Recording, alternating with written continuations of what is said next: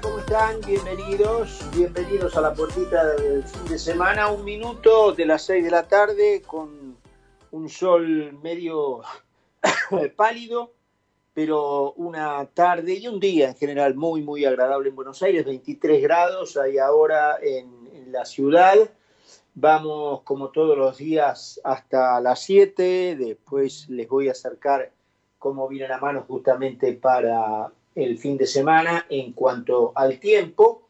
En materia informativa, eh, hace una hora más o menos se conocieron ya resultados finales pese a las eh, protestas legales del presidente Trump en cuatro estados fundamentales en Estados Unidos, Georgia, Pennsylvania, Michigan y Arizona allí entre recuentos finales ya indisputables y rechazos de eh, demandas que el equipo de abogados del presidente había presentado y en un caso en Arizona directamente de un retiro de una presentación que la gente de Trump había hecho, ya se está poco menos en la definición final de que eh, Biden, Joe Biden, es el presidente electo de Estados Unidos, con eh, paradójicamente la misma cantidad de electores ganados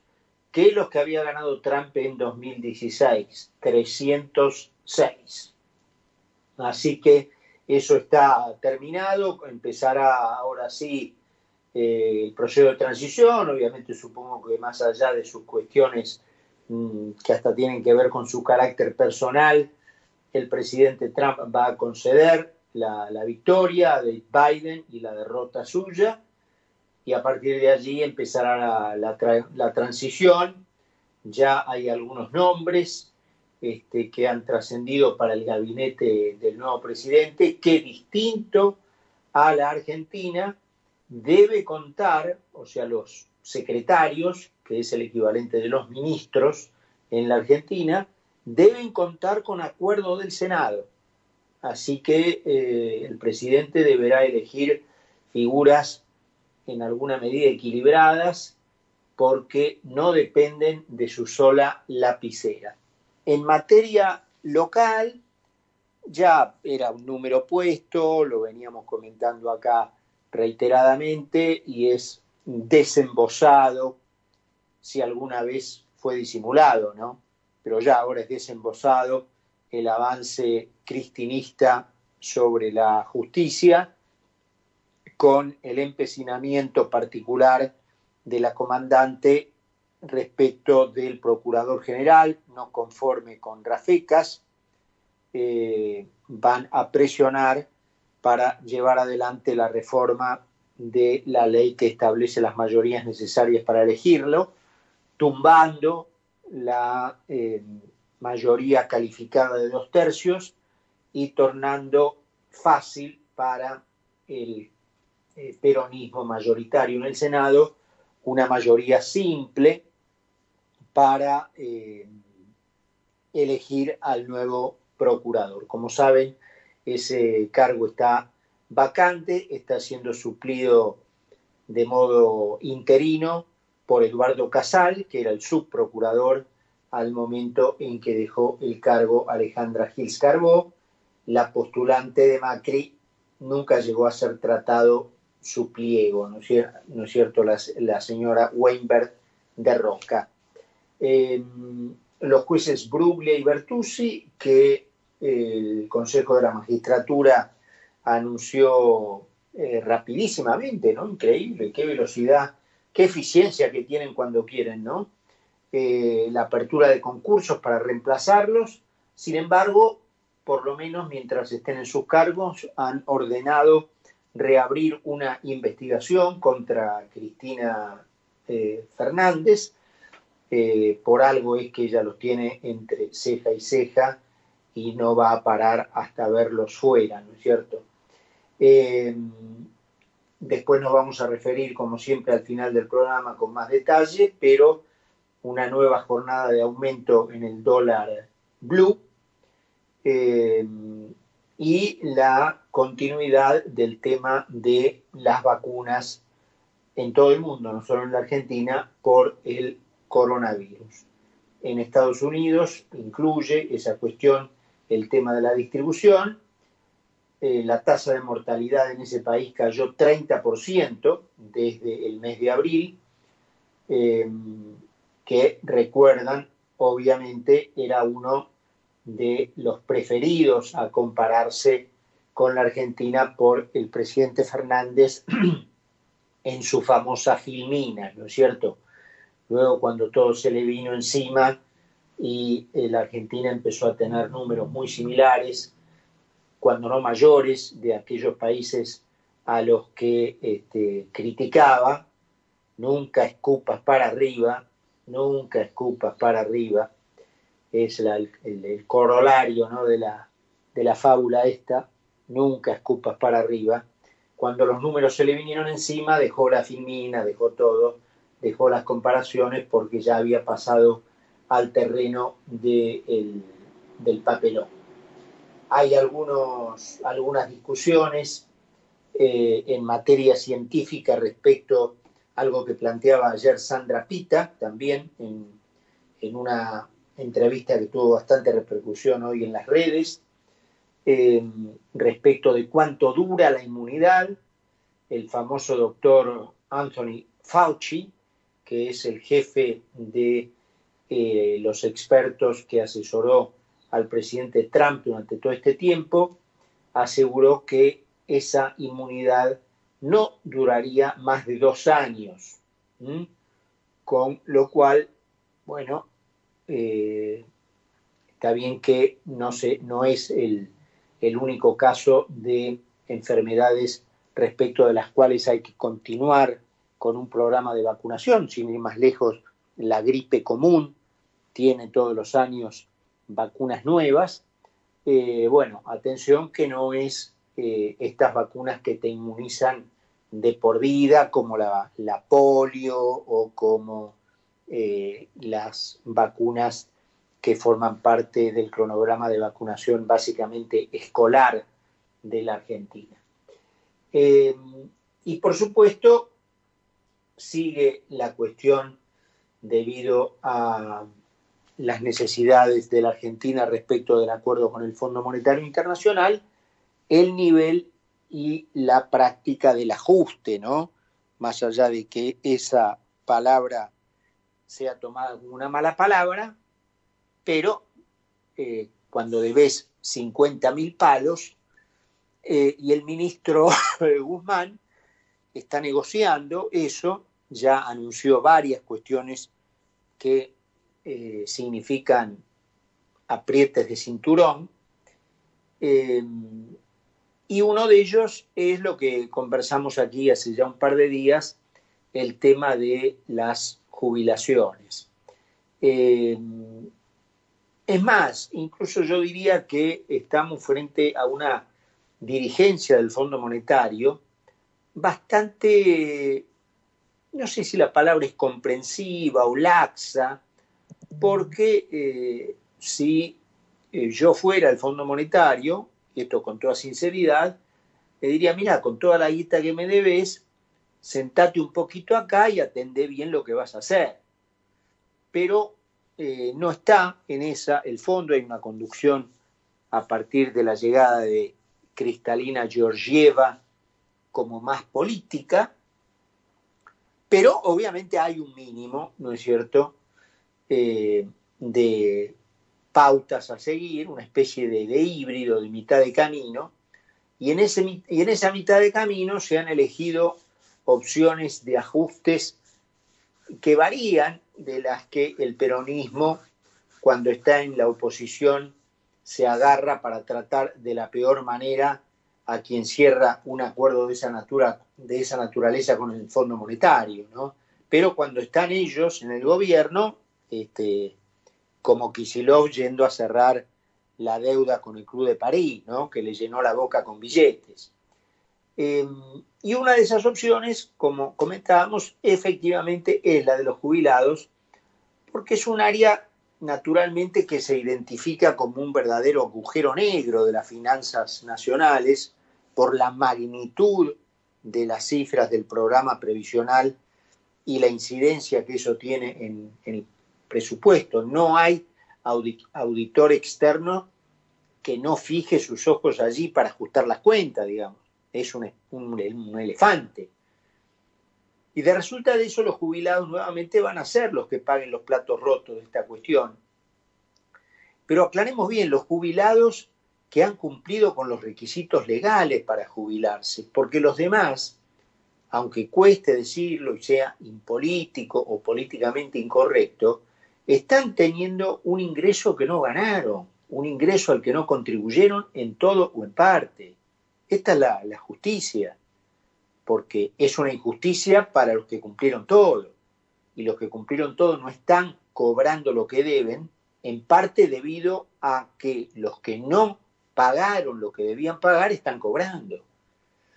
Eh, y las jubilaciones se han convertido en un problema en todo el mundo, ¿no es cierto? El promedio de vida, ayer lo comentaba Carlos Poncio, gracias a la ciencia y a la tecnología, que entre paréntesis es el capitalismo la que las hizo posible, ha aumentado exponencialmente.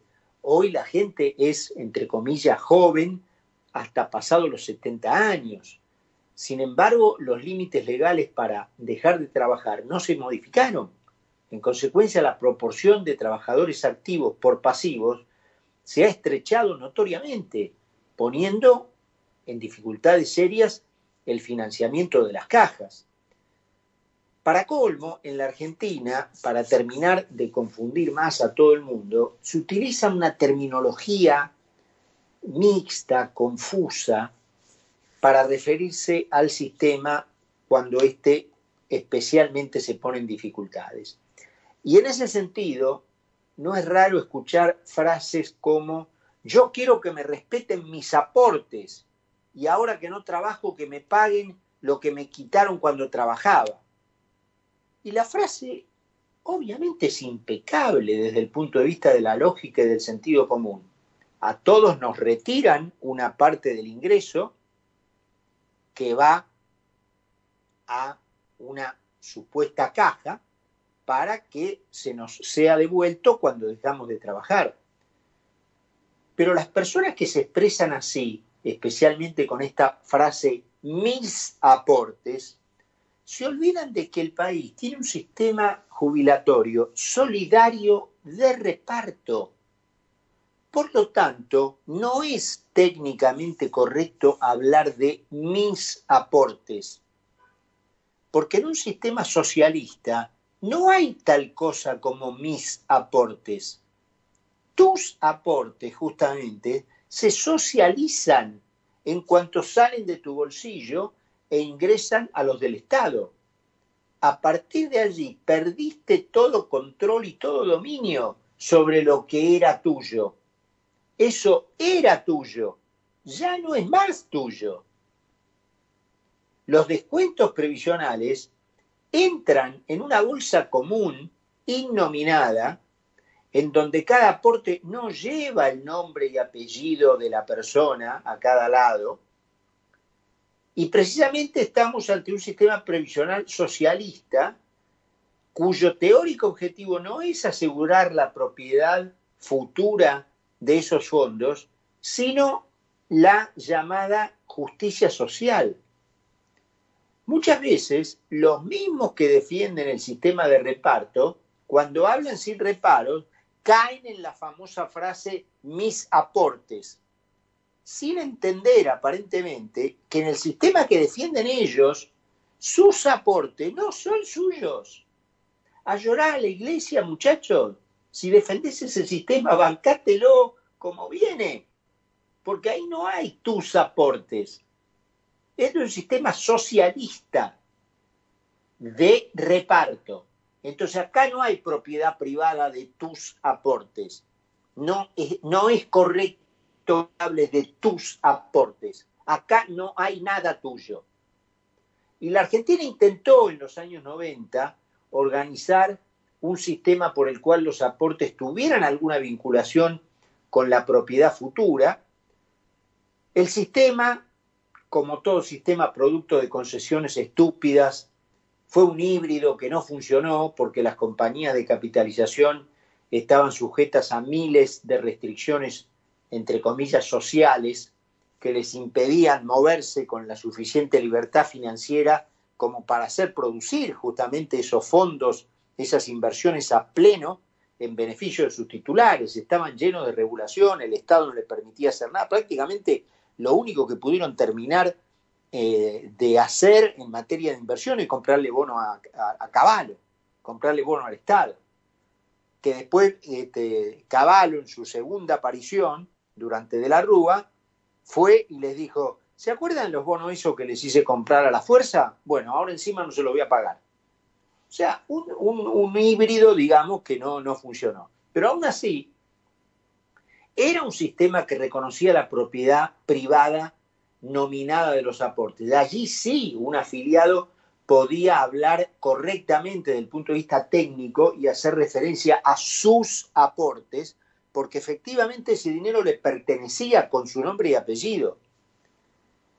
Algo de eso debe haber olfateado la mayoría de los argentinos, porque cuando Néstor Kirchner empezó con los primeros er-, escarceos para manotear esos fondos, porque más allá de que el sistema fuera un híbrido que no funcionaría, no funcionaba a pleno, se había juntado una torteguita. Y el Visco cuando había una torteguita se tiraban palomita. Entonces ahí empezó ya a hacer sus primeros tanteos, ¿no es cierto?, para manotear esos fondos.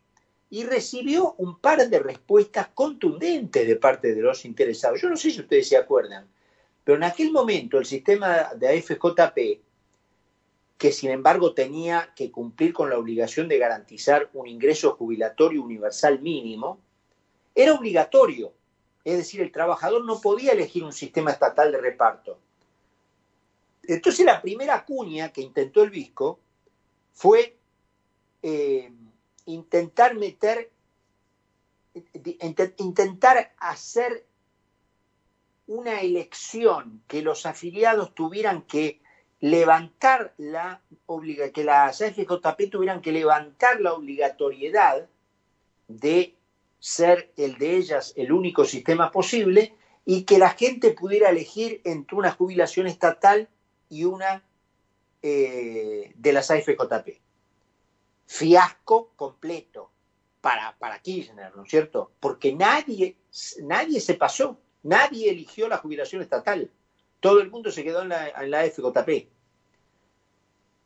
Y como el tuerto no le sacaba los ojos de encima a la montaña de guita, que era como música para sus oídos, organizó una especie de plebiscito privado con un formulario obligatorio, no sé si ustedes se acuerdan, si vivieron aquella etapa, que las AFJP le tenían que hacer llegar a cada afiliado para proponer el abandono del sistema en beneficio de un sistema de reparto. Otro cachetazo terrible.